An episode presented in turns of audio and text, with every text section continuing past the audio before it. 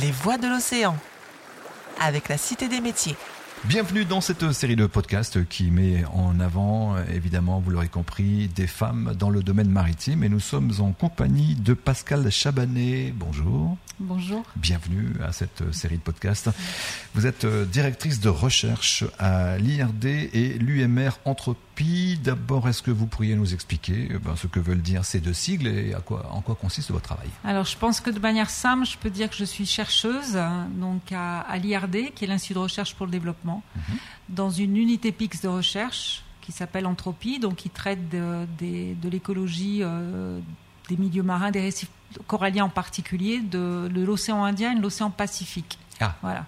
Donc on travaille à l'échelle de l'Indo-Pacifique en fait, euh, parce que les, les problématiques des récifs coralliens, euh, on les retrouve à la fois euh, dans un site comme La Réunion, où il y a une partie de l'équipe, et puis l'autre partie de l'équipe se trouve en Nouvelle-Calédonie. Vous êtes voilà. donc en lien quelque part avec euh, Karine Potin qu'on a reçue de la réserve marine hein, Ouais, dans, ouais. dans- dans cette émission. Et, euh, et- et Dieu sait que c'est important de préserver hein, le, le- le domaine maritime et notamment la réserve marine. On a longuement parlé euh, avec elle. On va Et continuer. les récifs coralliens. Et les récifs coralliens, évidemment. ça. Depuis 2007, donc, euh, qu'existe cette fameuse réserve marine ici à La Réunion et dans les autres euh, secteurs, du coup, depuis combien de temps on se, on se comment dire, on préserve euh, ces milieux Les milieux coralliens sont préservés, je dirais, euh, depuis euh, une centaine d'années au moins. J'ose espérer, en fait. Après, il y a des Euh, secteurs moi- qui sont de fait plus préservés parce que moins fréquentés. Oui, bah ça c'est sûr que la- l'impact, euh, princi- la principale euh, menace des récifs coralliens, avant de parler du changement climatique, c'est l'homme. Ouais, c'est nous. Donc c'est sûr que les récifs, dans les endroits les plus isolés, c'est ceux qui sont les mieux protégés en fait, naturellement. Nous sommes un peu la cause de tous les problèmes que connaît euh, la Terre. Ouais, hein. ouais, bah, c'est sûr, et d'autant plus les récifs coralliens, qui sont des écosystèmes qui sont associés au milieu littoral, où il y a plus de 60% de la population qui vit aujourd'hui à l'échelle de la, de la planète. Donc en fait, euh, alors, je ne sais pas si, euh, s'il faut rentrer dans le détail, mais en fait, le, le corail euh, est un animal qui a, qui a besoin de, de, de vivre en symbiose avec des, des Un algues. Un animal. Oui, c'est un animal à la fois euh, et qui vit en symbiose, c'est-à-dire une obligation, euh, euh, une, relation obligatoire entre un animal et un végétal. En fait, ce sont des, des petites algues qui vivent euh, dans leur tissu qu'on appelle les zooxanthelles.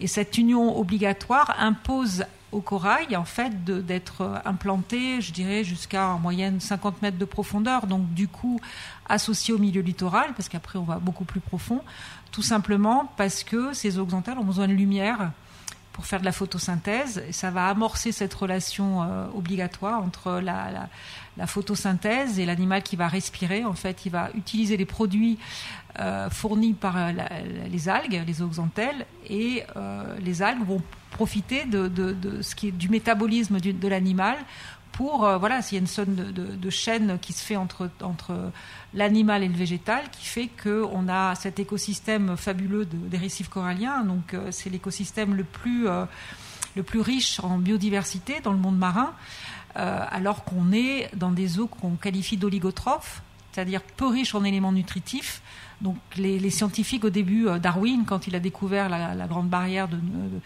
d'Australie, euh, de, de Nouvelle-Calédonie, ne comprenaient pas comment des écosystèmes aussi riches pouvaient être dans des milieux aussi peu productifs. Et donc la clé, c'est l'union, c'est la symbiose entre l'animal et le végétal. L'un apporte à l'autre c'est ce dont il a besoin. C'est- une équipe, comme vous dites. C'est comme un, c'est comme un couple hein, finalement. C'est un couple, un Ouais. couple qui est, qui est euh, euh, imposé en fait. Et si jamais il y en a un des deux qui, voilà, euh, notamment avec le, problème de l'augmentation de température, où le corail qui va rejeter son, son hôte pourtant euh, obligatoire à, sa vie, euh, ces fameuses zooxanthelles, ça, il va y avoir un phénomène de blanchissement, parce que c'est les zooxanthelles qui donnent la couleur au corail.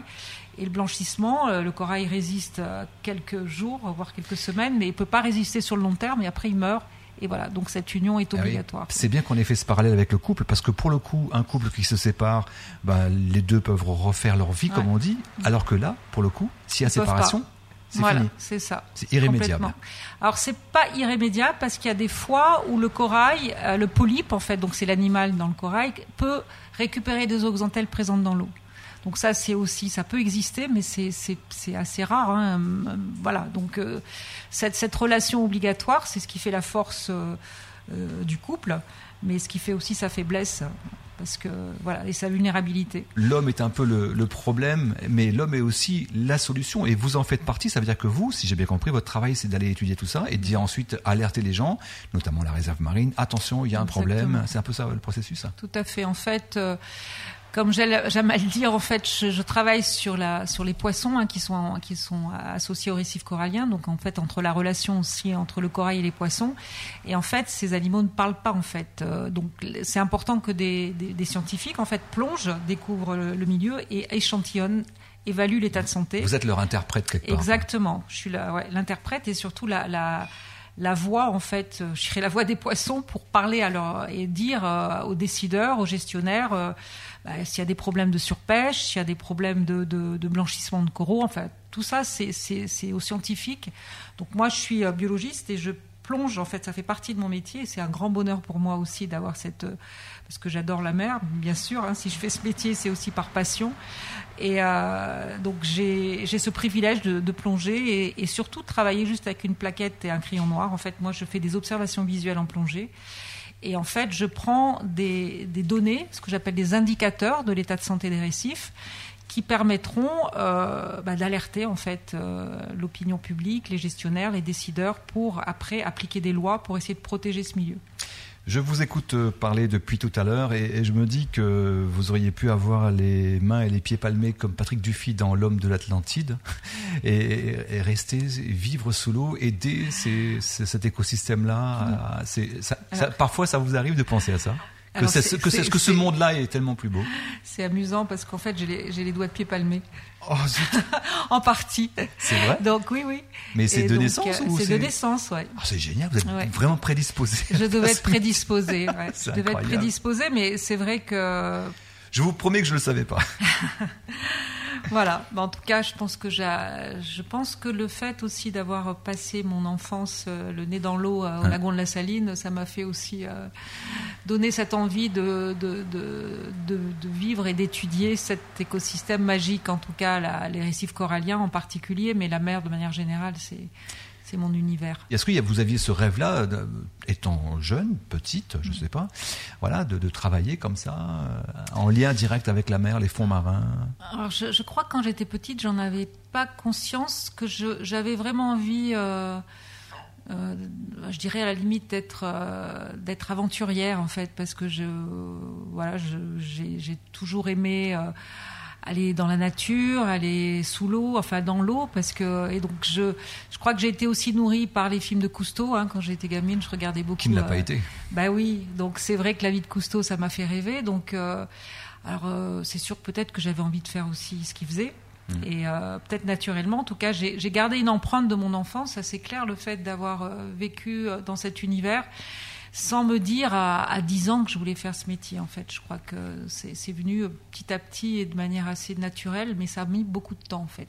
Il y a des jeunes filles qui s'interrogent en nous écoutant là dans, ce, dans cette série de podcasts. Euh, Est-ce que je dois y aller? Qu'est-ce que je dois faire? Qu'est-ce que vous donneriez comme conseil à ces gens qui s'interrogent? Ce qui est important à mon avis, c'est d'être euh, d'être euh, de poser les questions aux gens qui, qui font le, le, le, métier qui intéresse euh, ces, ces jeunes femmes, hein, parce que il faut euh, il faut bien avoir conscience en fait euh, des, des, avantages, des difficultés ou de, voilà de, de tout. Euh, donc avoir un maximum de connaissances sur sur ce métier, donc euh, rencontrer. Donc c'est pour ça que le, le parrainage ou le, le, mentorat pour moi c'est quelque chose de très important de partager cette expérience. Et après, je pense qu'il faut. Alors c'est quelque chose que j'ai souvent fait moi dans ma vie, c'est à un moment de se retrouver avec toutes les connaissances. À, voilà, on, sait qu'est-ce que c'est ce métier, se retrouver face à la mer et là, c'est une décision qu'il faut prendre seul. Il faut vraiment. Euh, ça, ça, ça, devient comme une évidence, en fait, avec cette connaissance. Pour moi, hein, c'est mon propre, propre expérience. Et après, ben, il faut juste foncer, y aller avec euh, de la passion et, et, beaucoup de travail. Je pense qu'il faut, faut, il faut, euh, il faut travailler pour euh, pour bah, comme on dit, ça, rien rien n'arrive comme ça quoi. Il y a 10% de talent et 90% de travail. Hein. Exactement. Si on peut résumer ça comme ouais, ça. Mais je, suis d'accord, je suis d'accord avec vous. Dans, mais le, dans le monde euh, artistique, c'est comme c'est comme ça. Ouais. Vous avez fondé une famille, je présume. Ouais. Vous avez beaucoup voyagé. Vous continuez de voyager. Comment ça se passe à ce niveau-là quand vous quand vous décrochez, euh, quand vous levez l'encre? Ah, écoutez, moi je pense que la, le, le secret dans, dans, dans, dans ma vie, c'est d'avoir rencontré une merveilleuse personne. Ouais. Voilà, le papa de mes, mes trois filles, Une Qui- personne très compréhensive. très compréhensible, qui était aussi chercheur, donc peut-être que ça a aidé. Hein. Ah bah oui. mais euh, qui m'a toujours encouragée à garder ma passion et qui a toujours été. Alors euh, en fait, euh, nos filles, il y avait toujours quelqu'un à la maison. Euh, donc euh, de temps en temps c'était moi qui partais, de temps en temps c'était lui, mais il m'a toujours encouragée en tout cas à vivre ma passion et, et en me disant mais si tu es heureuse, ça, toute la famille sera, ça sera bénéfique pour tout le monde et voilà donc euh, je pense que c'est cette chance que j'ai eue dans ma vie en tout cas de rencontrer cette personne. Merci d'avoir partagé cette passion avec nous. Pascal Chabanet, je rappelle que vous êtes directrice de recherche à l'IRD, l'UMR Entropie. Merci infiniment et continuez comme ça. Et puis, effectivement, on ira voir C'est pas sorti dans les, dans les replays sur, sur le net et ainsi Ouais. vous revoir dans l'émission. Merci, à bientôt. Merci pour cet échange. Au revoir. Les voix de l'océan avec la Cité des métiers.